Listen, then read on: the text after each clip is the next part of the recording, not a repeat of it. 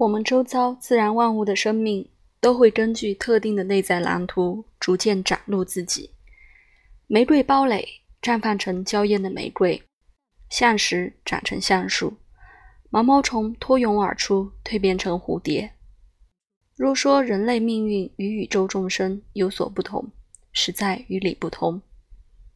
因此，我们也会根据内在蓝图揭露自己的人生吗？每个人都具有独特潜能这个概念，自古就已存在。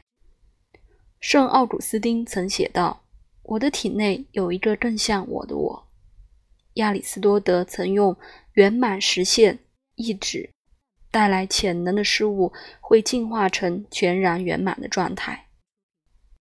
亚里士多德还认为，本体是无法丧失的本质，除非我们不再做自己。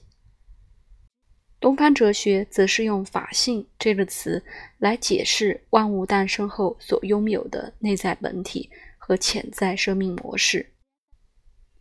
苍蝇嗡嗡叫，狮子怒吼和艺术家创作，都是法性的体现。每一种生命模式都有其独特的真理和尊严。成为真正的那个我，有如一场永恒的探索。现代心理学家用个体化过程、自我理解、自我实现、自我发展等许多不同的词为其命名。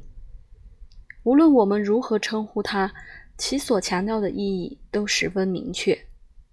每一个人都具有内在的潜能和才华，更有甚者，内心深处对于自己真正的本质、命运、能力和生命召唤，都存有一种。原始的理解，或是潜意识的认知。我们不只知道必须踏上独特的生命之路，同时还出自本能的知道那是一条什么样的道路。我们的成就、快乐和幸福，全取决于是否能找到自己的生命模式，并将其如实的呈现。丹麦哲学家克尔凯郭尔发现，最常见的绝望。不是无法展现真我，而是选择成为别于自我本质的另一个人。美国存在心理学家罗洛梅曾写道：“如果一个人否定了自己的潜能，没有将其具体实现出来，他就是有罪的。”神学家曾经解释第四种原罪：怠惰或倦怠。